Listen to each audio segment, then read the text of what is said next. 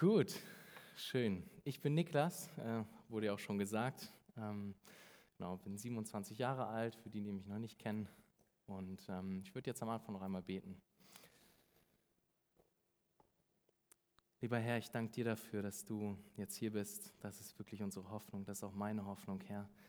Denn ja, ohne dich können wir nichts tun und ohne dich ähm, bleiben unsere Herzen so, wie sie sind und ich danke dir aber dafür, dass du an unseren Herzen arbeiten willst und uns veränderst, dass auch verheißen hast, dass du das tun wirst.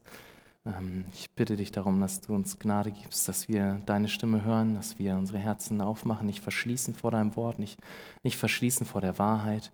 Just darum bitte ich dich von Herzen, dass du das tust, dass du das wirkst, Herr. Ähm, ja, du bist wirklich würdig, ja, du bist würdig, angebetet zu werden. Gib, dass das tiefer unsere Herzen prägt, ähm, unser Leben prägt. Und Jesus, danke, dass du ja mit deiner Auferstehungskraft ähm, in einem jeden von uns lebst, ähm, der an dich glaubt. Ähm, danke dafür, Herr. Und bitte ja, segne jetzt diese Predigt und gebrauche, was ich sage, ja, für deine Ehre, dass du redest, Herr. Amen. Amen. Ja, wir sind jetzt äh, in unserer Serie über den Römerbrief ähm, schon am Ende von Kapitel 5 angekommen. Hm, heute geht es um die Verse äh, 12 bis 21, also sozusagen die zweite Hälfte des fünften Kapitels. Ähm, da könnt ihr auch gleich mal aufschlagen. Dann lesen wir zusammen den Text einmal. Hm, also Römer Kapitel 5, ähm, Verse 12 bis 21. Hört Gottes Wort. Vers 12. Darum, gleich wie durch einen Menschen die Sünde in die Welt gekommen ist und durch die Sünde der Tod und so der Tod zu allen Menschen hingelangt ist, weil sie alle gesündigt haben, denn schon vor dem Gesetz war die Sünde in der Welt, aber wo aber kein Gesetz ist, da wird die Sünde nicht in Rechnung gestellt. Dennoch herrschte der Tod von Adam bis Mose auch über die, welche nicht mit einer gleichartigen Übertretung gesündigt hatten, wie Adam, der ein Vorbild dessen ist, der kommen sollte. Aber es verhält sich mit der Gnadengabe nicht wie mit der Übertretung. Denn wenn durch die Übertretung des einen die vielen gestorben sind, wie viel mehr ist die Gnade Gottes und das Gnadengeschenk durch den einen Menschen Jesus Christus in überströmendem Maß zu den vielen gekommen.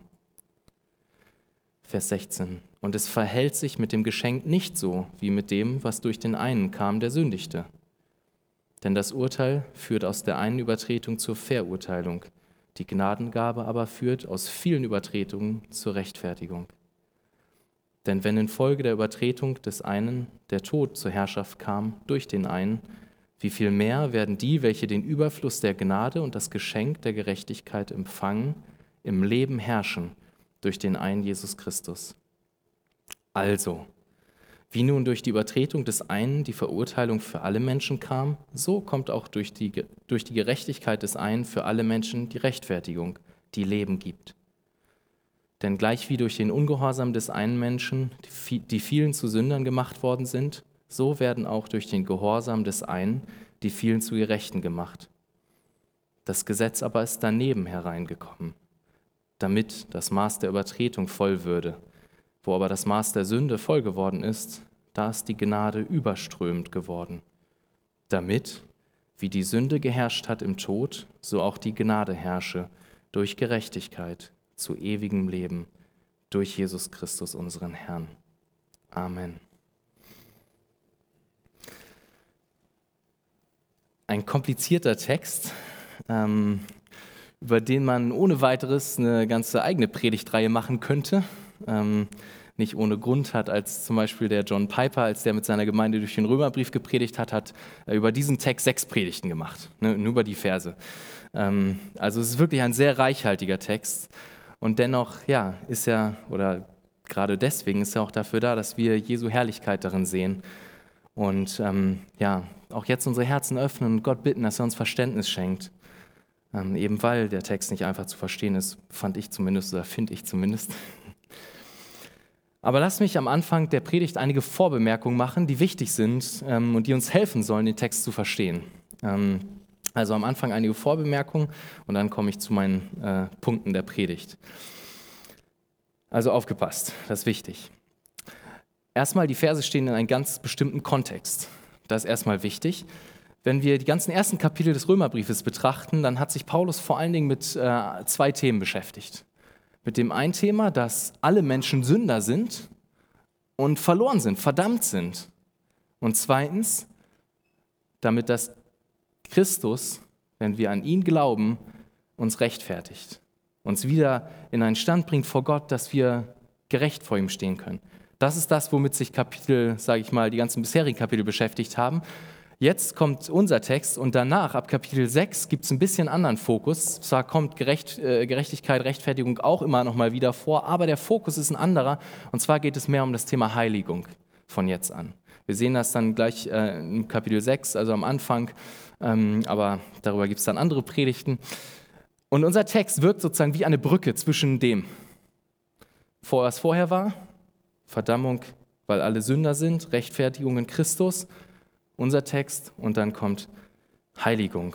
Und wie sieht das praktisch aus, wenn wir Jesus ähnlicher werden, was Heiligung meint. Das ist erstmal eine ganz wichtige Sache, die uns, äh, das, die uns hilft, sozusagen einzuordnen, was, ähm, ja, wo unser Text hier steht.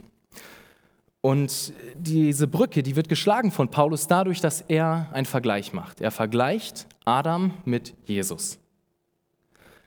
Und genau indem er das macht, spannt er eben eine Brücke ähm, zwischen diesem Text, äh, den Texten vorher und dem, ähm, dem das jetzt, was jetzt sozusagen danach kommt. Und das führt mich auch schon zu der zweiten Vorbemerkung, die ganz wichtig ist. Und zwar vergleicht Paulus Adam mit Christus nicht einfach nur und sagt, ah, okay, hier ist Adam, hier ist Christus, sondern er tut dies und hat da ein, ein ganz bestimmtes Konzept bei im Kopf. Und ich habe es mal, äh, es klingt vielleicht ein bisschen komisch, aber ich habe es mal das Konzept eines Staatsoberhauptes genannt. Oder man könnte es auch nennen eines Volksanführers oder so.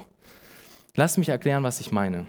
Wenn Paulus Adam mit Jesus vergleicht, dann vergleicht er nicht nur einfach Adam als irgendeinen Menschen, sondern er vergleicht Adam als den Menschen, aus dem alle Menschen kommen, als dem Anführer der Menschheit, als dem Staatsoberhaupt aller Menschen. Und er, wenn, wenn, er über Christus redet, dann redet er nicht einfach nur über Christus, sondern er redet über Christus als der, der sozusagen der König, der Staatsoberhaupt von all denen ist, die an ihn glauben. Das sind sozusagen die Kategorien, in denen äh, Paulus hier denkt. Und das ist ganz wichtig, dass wir das im Kopf behalten, denn sonst kommen wir durcheinander. Das sehen wir besonders später, wenn dann immer von, manchmal von allen die Rede ist und alle die. Wenn wir da sozusagen nicht diese Gedanken haben, dass Paulus in diesen Kategorien denkt, von einem Staatsoberhaupt und, sag ich mal, ne, unter Adam dann alle Menschen und unter Christus alle die, die ihm nachfolgen und die ihm, die ihm glauben, dann werden wir da durcheinander kommen. Da werden wir irgendwie denken, hä, meint jetzt irgendwie, dass auf einmal alle gerettet werden oder so. Ne? Aber das ist sozusagen das, das stimmt nicht und das gibt die Schrift nicht her. Und äh, es liegt genau daran, dass Paulus in diesen Kategorien denkt. Und das ist wichtig. Also, Paulus hat das Konzept eines Staatsoberhauptes. Denn wenn zum Beispiel ein Staatsoberhaupt ein Gesetz erlässt, dann tut er das ja sozusagen stellvertretend für das ganze Volk. Außer er ist ein Diktator und kümmert sich nicht um sein Volk, aber sozusagen dann hinkt der Vergleich etwas, aber sozusagen er tut das stellvertretend für das ganze Volk. Er handelt sozusagen im, im Namen des ganzen Volkes.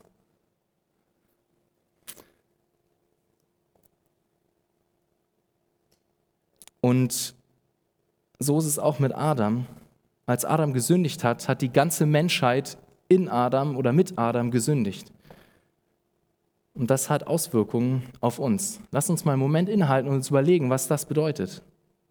Das bedeutet, dass dein größtes Problem nicht ist, dass du jeden Tag sündigst, dass du Gedanken hast, die nicht richtig sind, dass du Sachen tust, die Gott nicht ehren, dass du lügst, dass du betrügst, dass du eifersüchtig bist, dass du alles Mögliche. Das ist nicht dein größtes Problem, nicht dein Kernproblem, sagt, Paulus hier, sondern was ist das Kernproblem? Das Kernproblem ist, dass Adam unser Ur, Ur, Ur, Ur, Ur und so weiter Großvater ist. Das ist unser Kernproblem.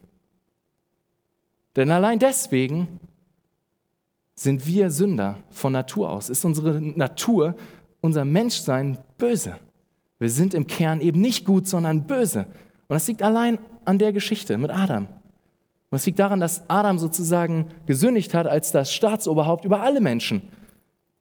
Jeder einzelne Mensch auf diesem Planeten stammt von Adam ab. Und somit ist jeder in seiner Natur verdorben und böse. Und das ist unser Hauptproblem, das ist dein Hauptproblem. Nicht, dass du jeden Tag sündigst. Das tust du ja, aber das ist nur die Folge daraus, dass du eine sündige Natur hast.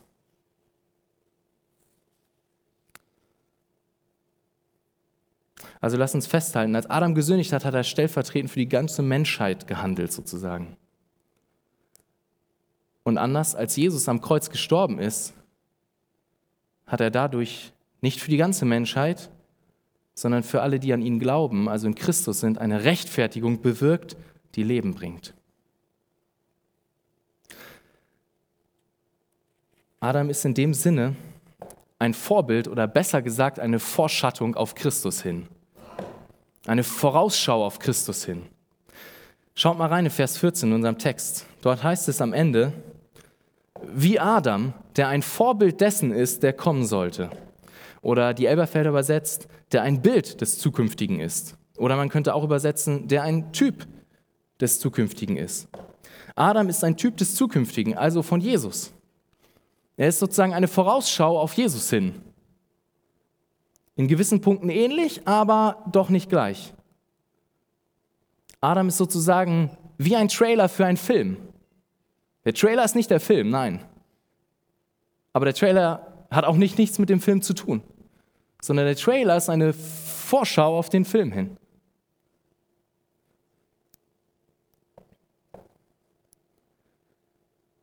Und darum soll es heute gehen. Um Adam und um Christus und wie Adam auf Jesus hinweist. Also zweite Vorbemerkung, oder die dritte war das schon. Äh, die zweite war, dass ähm, Adam das Staatsoberhaupt ist und sozusagen dieses Konzept, in dem Paulus denkt. Und jetzt das dritte, Adam die Vorausschau auf Christus hin. Doch jetzt zu dir. Vielleicht bist du hier und denkst dir, okay, ähm, wovon sprichst du da? Was soll das? Was heißt das? Was ist Gnade? Was ist Rechtfertigung? Was, was soll das alles? Ich will dich einladen, wenn es dir so geht, hör nicht auf zuzuhören, sondern hör weiter zu. Es sind Wahrheiten, die dich betreffen im 21. Jahrhundert, die sehr relevant sind für dich und für mich, sowie für jeden anderen Menschen, denn wir stammen alle von Adam ab. Du willst oder nicht, du kannst dir das nicht aussuchen. Du stammst von Adam ab. Und deswegen ist es relevant, was Paulus hier zu sagen hat. Vielleicht bist du auch hier und hast den Text gerade so gelesen und du findest das einfach ultra schwer zu verstehen, was Paulus da meint und ihm zu folgen. Und ja, wenn das so ist, kann ich dich beruhigen. Genauso ging es mir, als ich den Text zum ersten Mal gelesen habe und geht es mir zum Teil auch noch, wenn ich den Text jetzt noch lese.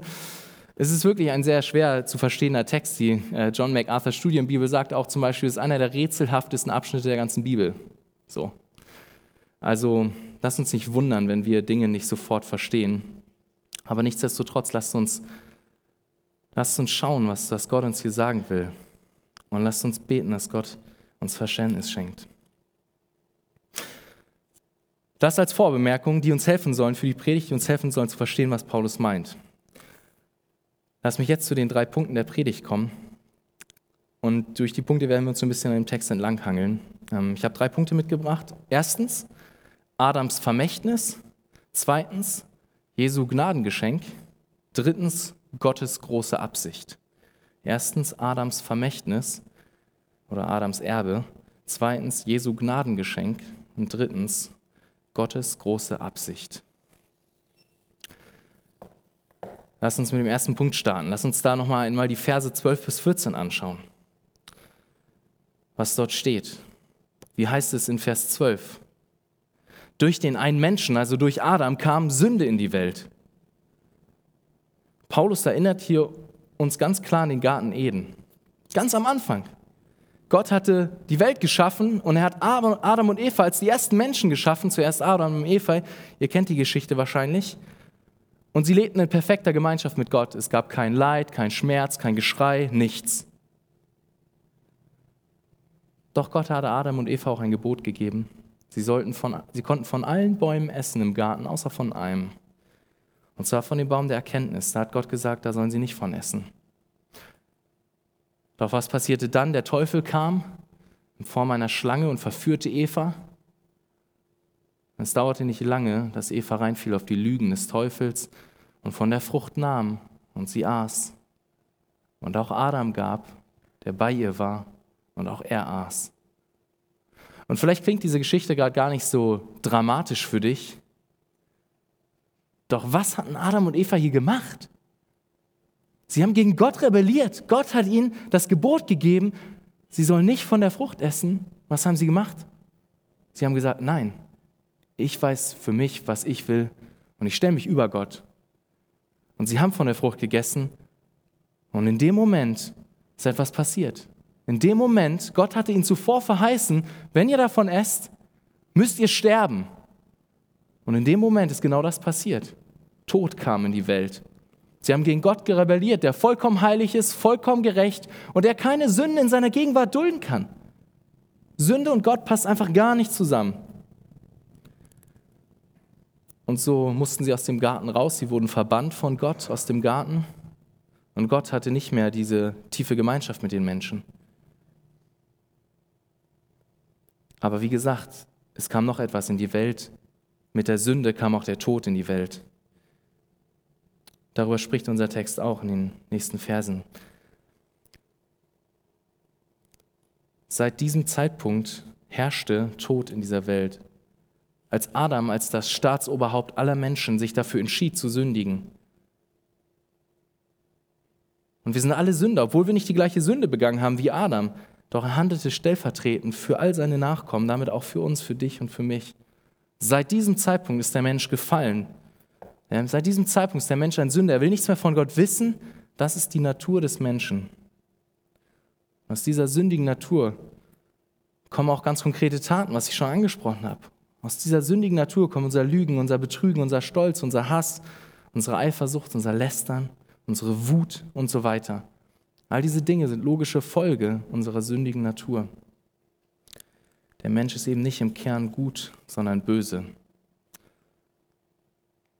Und durch die Sünde ist der Tod zu allen Menschen hingelangt.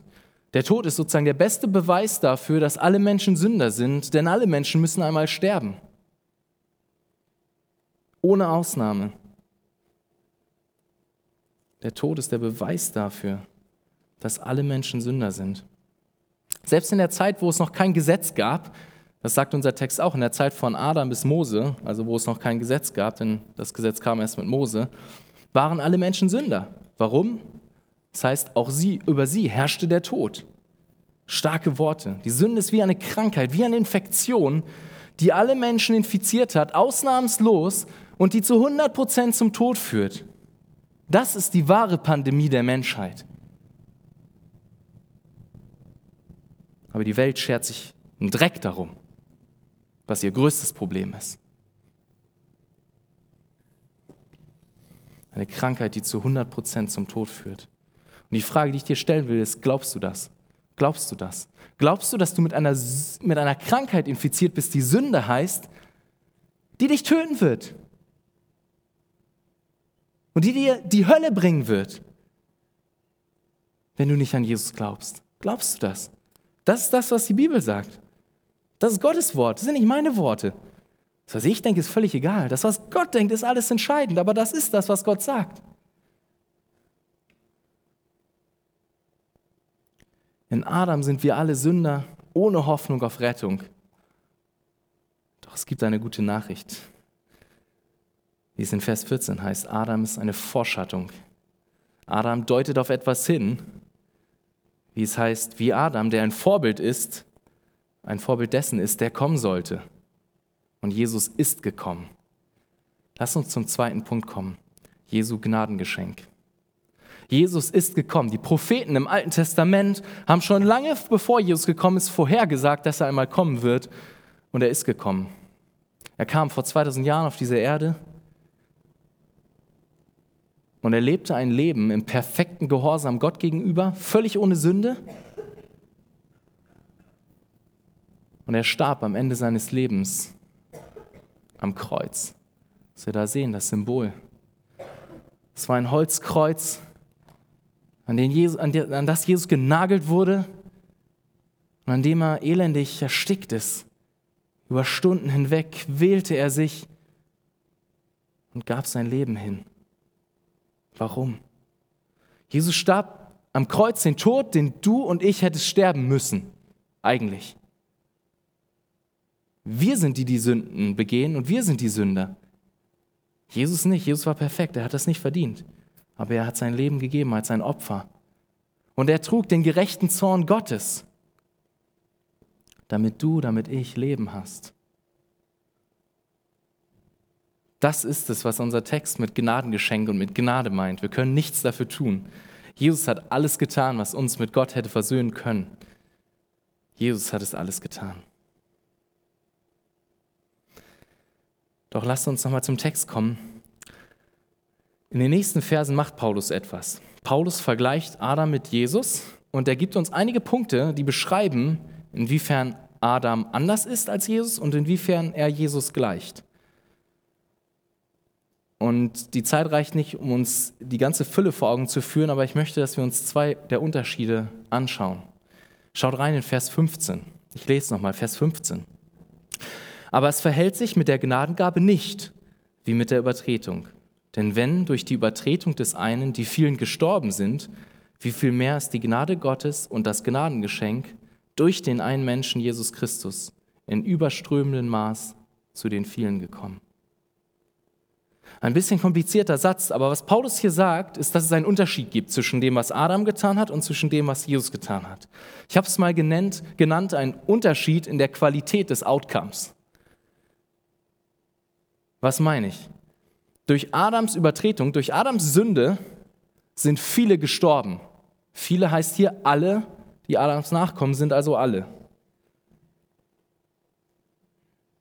Und durch Jesus, durch Jesu Werk am Kreuz, durch sein Gnadengeschenk, schenkt er sich uns selbst und damit schenkt er uns das Leben, weil er ist das Leben das ist also eine völlig andere Qualität von dem, was rausgekommen ist dabei. Adam sündigt, tot. Jesus gibt sein Leben hin, er schenkt sich uns selber, er schenkt uns Leben. Das ist der Unterschied. Der Effekt von Adams Werk war, war der Tod. Seitdem herrscht Tod. Der Effekt von Jesu Gnadengabe war, war er selbst, das wahre Leben. Adam bringt Sünde und Sünde bringt den Tod, doch Jesus bringt Gnade Jesus schenkt sich uns selber und er schenkt uns damit das Leben, das wahre Leben. Sünde ist immer der zerstörerische Weg. Sünde ist wie ein Krebsgeschwür, welches wächst und sich immer mehr ausbreitet, alles andere infiltriert und es bringt letztendlich nur den Tod. Das ist das, wie Sünde ist. Doch Jesus bringt das Leben, heißt es. Wie es in Psalm 16, Vers 11 heißt. Der Psalmist sagt zu Gott, du wirst mir den Weg des Lebens zeigen. Vor deinem Angesicht sind Freuden in Fülle. Das ist das, wie Gott ist. Also hast du gerade mit Sünde zu kämpfen? So will ich dir neuen Mut machen, deine Sinne schärfen. Mach keinen Frieden mit der Sünde. Die Sünde zerstört nur. Sie führt dich in den Tod. Auch ein bisschen Sünde zerstört dich nur. Aber Jesus bringt dir das Leben. Er bringt dir die Fülle der Freude, wie es in dem Vers heißt. In seiner Gegenwart sind Freuden in Fülle.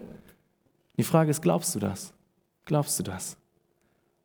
Predige dir diese Wahrheit immer und immer wieder in deinem Kampf gegen Sünde. Predige es deinem Herzen, wenn du wieder versucht bist, Pornos zu schauen. Predige es deinem Herzen. Sünde zerstört, Christus bringt wahre Freude. Predige es dir, wenn du versucht bist, deine Anerkennung bei anderen Menschen zu suchen, vielleicht bei Jungs als Mädel oder andersrum. Predige es dir, wenn du mit deiner Zunge zu kämpfen hast, mit Lästern, mit Fluchen, Lügen. Predige es dir, wenn du mit Sünde zu kämpfen hast. Du kennst die Dinge in deinem Leben. Halte dir diese Wahrheit vor Augen. Sünde zerstört. Sünde bringt den Tod. Aber Christus bringt sich selbst und mit, mit ihm selber bringt er uns das Leben, er bringt uns die Fülle der Freuden in seiner Gegenwart. Das ist das, wie Jesus ist.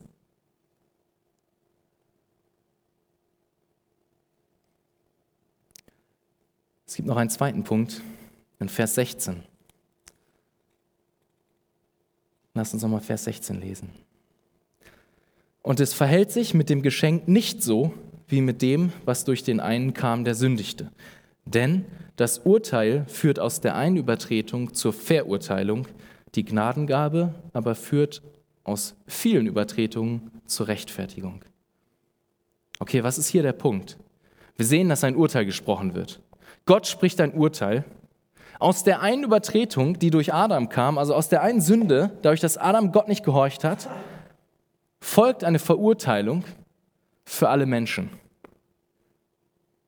Jeder Mensch ist von Natur aus unter dem klaren Urteil Gottes verur verurteilt. Strafe, Hölle. Das ist Gottes Urteil über alle Menschen wegen dem, was Adam getan hat und wegen dem, dass du und ich Nachkommen von Adam sind. Es war die eine Sünde von Adam, die bewirkte, dass nun alle von Natur aus unter diesem Urteil Gottes stehen. Doch auf der anderen Seite gibt es noch etwas. Es ist die Gnadengabe von Jesus, sein Werk am Kreuz. Denn dadurch, hier steht aus vielen Übertretungen heraus, oder wie eine andere Übersetzung sagt, trotz vieler Sündenfälle, führt die Gnadengabe Jesu zur Rechtfertigung. Seht ihr den Unterschied? Auf der einen Seite ist es die Sünde von Adam, die die Verurteilung Gottes über alle Menschen bringt. Doch auf der anderen Seite bringt Jesus trotz vieler Sünden Rechtfertigung. Die eine Sünde von Adam hatte solch gewaltige Auswirkung auf alle Menschen.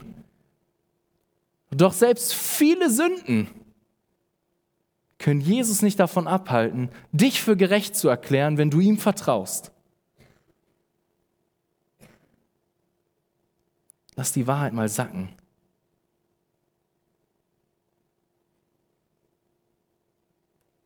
Wenn du also an Jesus glaubst und vertraust, dass er für dich am Kreuz gestorben ist, dann spricht Gott ein anderes Urteil über dich. Dann erklärt dich Gott trotz all deiner vielen Sünden, die du hast, für gerecht. Gott sieht dich an und verkündet ein für alle Mal das Urteil gerechtfertigt. Wenn du an Jesus glaubst, dann sagt er, dieser Mensch ist gerecht. Warum kann Gott das nur tun? Weil es in dem Moment zu einem Tausch kommt. In dem Moment nimmt Gott all deine Sünde, rechnet sie Christus an am Kreuz, der die Strafe dafür getragen hat. Und andersrum nimmt Gott Christi Gerechtigkeit, sein perfektes Leben und rechnet es dir an. Und wenn Gott dich dann anschaut, ist es, wow, der Mensch ist gerecht.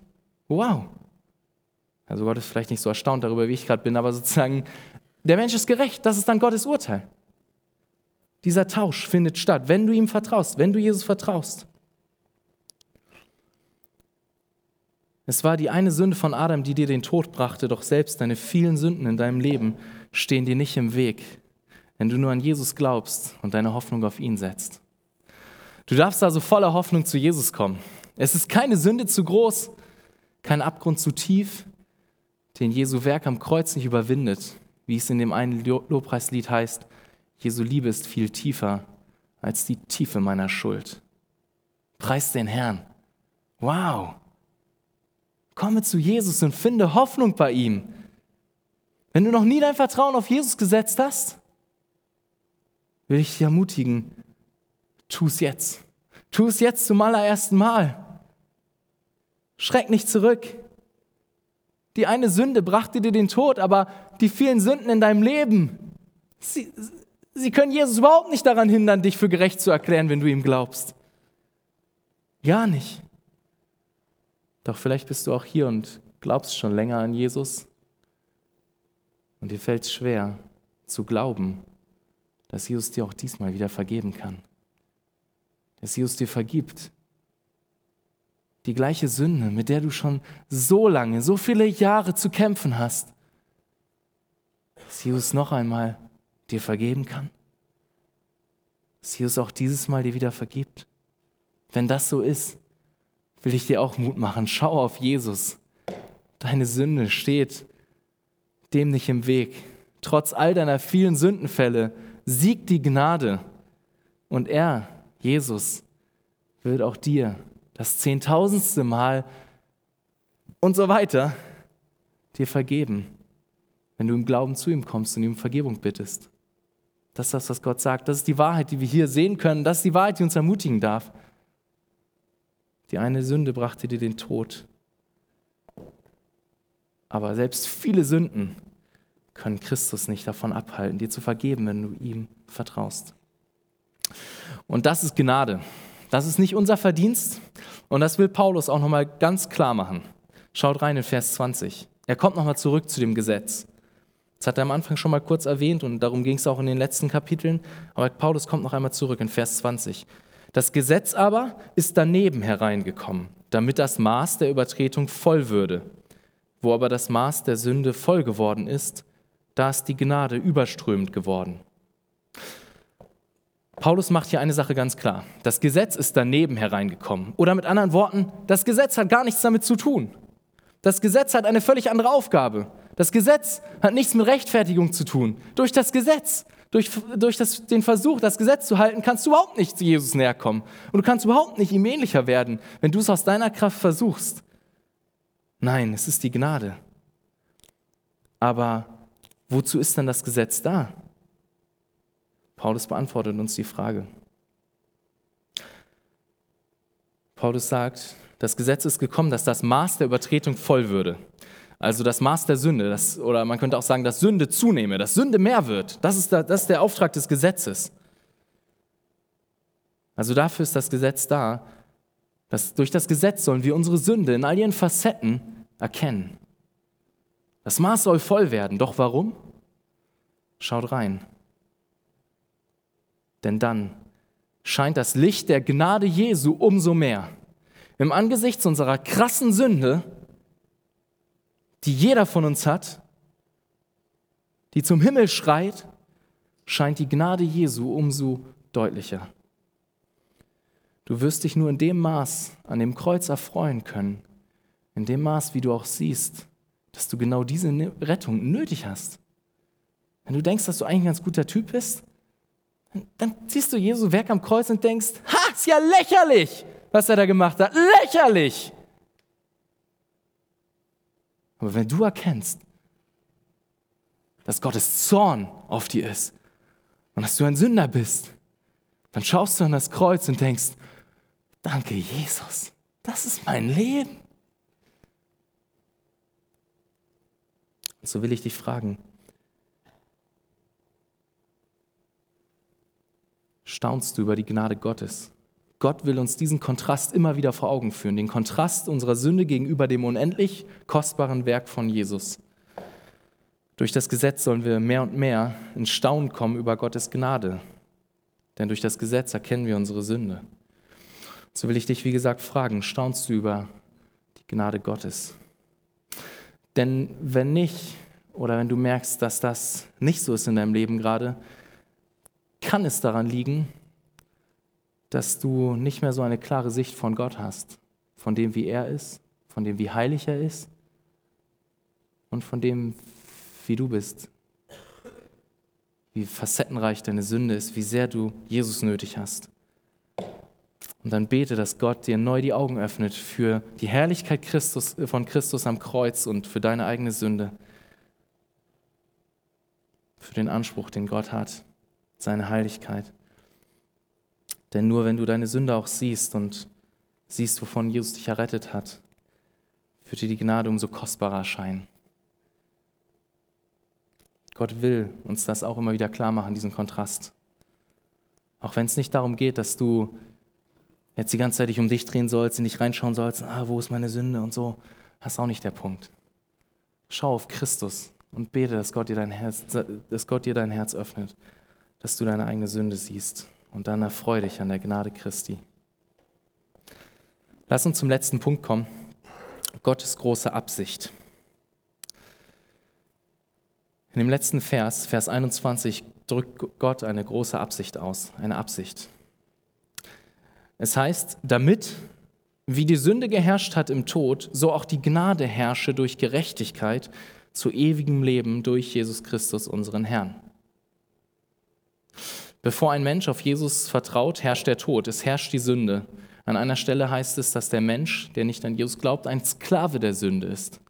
Es herrscht der Tod. Er ist unter der Herrschaft der Sünde, unter der Herrschaft des Todes. Doch wie geht es weiter? So wie vorher der Tod geherrscht hat, so soll nun auch die Gnade herrschen zu ewigem Leben.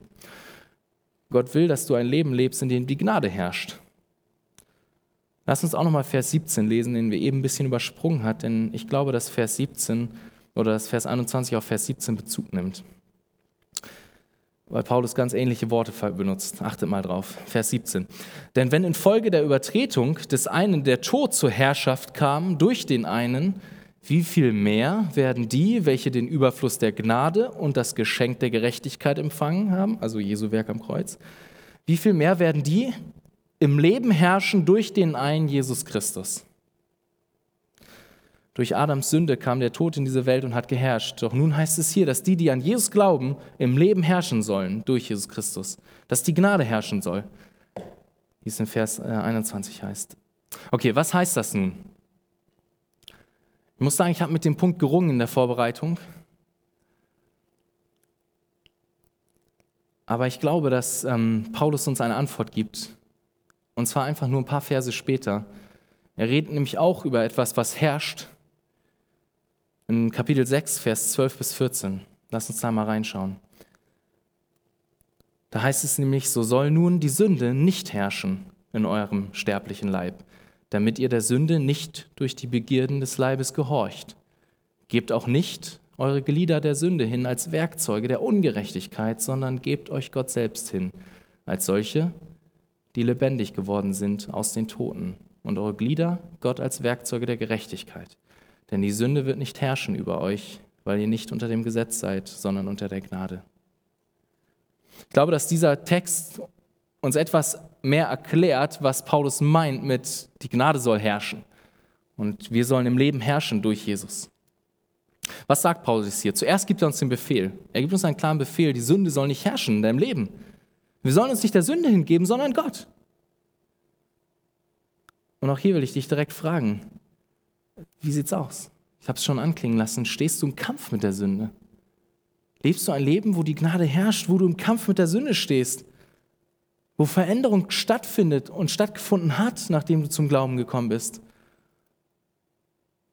Oder begibst du dich in dieselben Kreise, in denen du vorher warst, die dir nicht gut tun, die dich zu Sünde verleiten, immer und immer wieder? Und hast, siehst in deinem Leben keine Veränderung? Kämpfst du gegen deine Gedanken der Eifersucht und des Vergleichens in deinem Herzen? Kämpfst du gegen deine Angst, die dein Leben zu beherrschen scheint? Kämpfst du? Die Gnade soll herrschen, nicht die Sünde. Aber lass uns noch mal in Vers 14 schauen. Da ist nämlich eine große Ermutigung, die ich mit euch teilen möchte, die mich auch sehr ermutigt hat, als ich den Text gelesen habe. Warum ist das nur möglich? Warum können wir gegen Sünde kämpfen? Es geht nur wegen Vers 14. Wie heißt es dort? Hier ist eine Verheißung Gottes. Gott sagt, dass die Sünde nicht über uns herrschen wird. Punkt. Warum? Weil wir nicht unter dem Gesetz sind, sondern unter der Gnade. Die Gnade Gottes hat uns befreit von der Sünde und die Gnade Gottes ist es auch, die uns mehr und mehr so macht, wie Jesus ist. Die Gnade Gottes ist der Grund unserer Rechtfertigung und die Gnade Gottes ist auch der Grund unserer Heiligung. Die Tatsache, dass du einmal so sein wirst wie Gott, wenn du ihn siehst im Himmel, spätestens dann wirst du, oder dann wirst du ganz sein wie er. Dann wirst du ihn sehen. Und die Tatsache, dass du dann so sein wirst wie er, ist felsenfest. In 1. Johannes 3,2 heißt es, in dem Moment, wo wir ihn sehen, werden wir sein, wie er ist. Ist das nicht ermutigend? Ist das nicht ein wunderbarer Trost? Die Gnade wird, wird siegen in deinem Leben, wenn du an Jesus glaubst. Sie wird siegen. Gott wird siegen in deinem Leben. Die Gnade wird herrschen. Das ist die Grundlage für unseren Kampf gegen Sünde dass Christus den Sieg errungen hat am Kreuz und dass seine Gnade in uns lebt und uns verändern wird.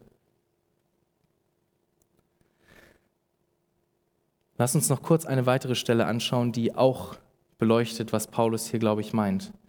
Wenn er sagt, dass wir im Leben herrschen sollen, dann hat mich das erinnert an auch eine Stelle aus Römer, nämlich ein paar Kapitel später in Römer 8. Dort spricht Paulus nämlich davon, dass wir Überwinder sein sollen. Und ich glaube, das ist eine Parallele zwischen dem, dass wir im Leben herrschen sollen und dass wir Überwinder sein sollen. Kapitel 8, Vers 35 bis 37 sind bekannte Verse, zumindest ein Teil davon. Wer will uns scheiden von der Liebe des Christus? Drangsal oder Angst oder Verfolgung oder Hunger oder Blöße oder Gefahr oder Schwert? Wie geschrieben steht, um deinetwillen werden wir getötet den ganzen Tag. Wie Schlachtschafe sind wir geachtet. Und jetzt Vers 37. Aber in dem allen überwinden wir weit durch den, der uns geliebt hat. Gott will, dass wir Überwinder sind. Schaut rein in Vers 37, habe ich gerade gelesen. Aber in dem allem überwinden wir weit durch den, der uns geliebt hat. Was überwinden wir? Die Verse davor und auch danach, die ich jetzt nicht gelesen habe, geben uns die Antwort. Es sind allerlei schwierige Umstände, die wir überwinden sollen. Die wir überwinden durch Jesus, der uns geliebt hat. Es ist Leid, es ist Not. Aber wir überwinden durch Jesus, der uns geliebt hat. Seine Liebe ist es, die uns Mut gibt. Denn wir dürfen wissen, dass Gott souverän ist und dass er gut ist. Und diese beiden Wahrheiten in Kombination sind wie Dynamit, die Mutlosigkeit in deinem Herzen wegsprengen kann. Gott ist souverän und Gott ist gut. Wir sehen das in dem bekannten Vers, ein paar Verse davor, Römer 8, 28 alle Dinge dienen denen zum Besten, die Gott lieben. Gott ist souverän. Er hält alle Dinge in seiner Hand und er wirkt, dass alle Dinge dir zum Besten dienen, wenn du an Jesus glaubst. Wow! Wie krass ist das? Alle Dinge, wirklich alle Dinge. Ja, alle Dinge. Auch die, an die du gerade denkst, dienen dir zum Besten. Gott ist souverän und gut. Du kannst allerlei schwierige Umstände überwinden. Aber wie? Durch Jesus, der dich geliebt hat. Das ist der Fokus. Sein, sein Werk am Kreuz, seine Liebe. Wie Paulus auch an anderer Stelle sagt in Galater, dass Christus, dass er mit Christus gekreuzigt ist. Und jetzt lebt nicht mehr er, nicht mehr Paulus lebt, sondern Christus lebt in ihm. Und das Leben, was er lebt, lebt er im Glauben an den, der sich für ihn hingegeben hat. Das ist Paulus Fokus die Liebe, die Liebe Christi. Und das ist das, was uns wirklich Mut machen kann. Und damit möchte ich euch auch hier nochmal Mut machen. Wenn Paulus darüber redet, dass wir herrschen sollen im Leben, dann meint er auch, glaube ich, dass wir Überwinder sein sollen. Überwinder von schwierigen Umständen. Warum? Durch Jesus. Durch Jesus, der uns geliebt hat. Also schau auf ihn. Schau auf seine Liebe, auf das Kreuz, auch jetzt im Lobpreis. Lass mich beten. Jesus, ich danke dir dafür, dass du so herrlich bist. Ich danke dir dafür, dass deine Gnade umso mehr scheint, wo Paulus hier den Vergleich bringt, Adam und Christus. Jesus, ich bitte dich darum, dass du uns die Augen öffnest, mehr und mehr für die Herrlichkeit in deinem Wort, dass du uns hilfst zu verstehen und dass wir dich sehen in deinem Wort, dass wir dich sehen, auch jetzt im Lobpreis, was auch nur gesungenes Wort, nur in Anführungsstrichen gesungenes Wort ist. Deine Wahrheit, die wir uns zusingen, die wir dir zusingen. Jesus, darum bitte ich dich, dass du das jetzt wirkst und ich danke dir so sehr dafür. Ich danke dir dafür, dass du so anders bist wie Adam. Ich danke dir dafür, dass ja, du Leben bringst, ähm, wo Sünde zerstört hat und dass obwohl eine Sünde uns den Tod gebracht hat, selbst viele Sünden uns nicht abhalten können oder dich nicht abhalten können, uns gerecht zu machen, wenn wir an dich glauben. Dafür danke ich dir. Gib du Gnade und segne uns, wenn wir jetzt Lobpreis machen. In deinem Namen, Jesus. Amen.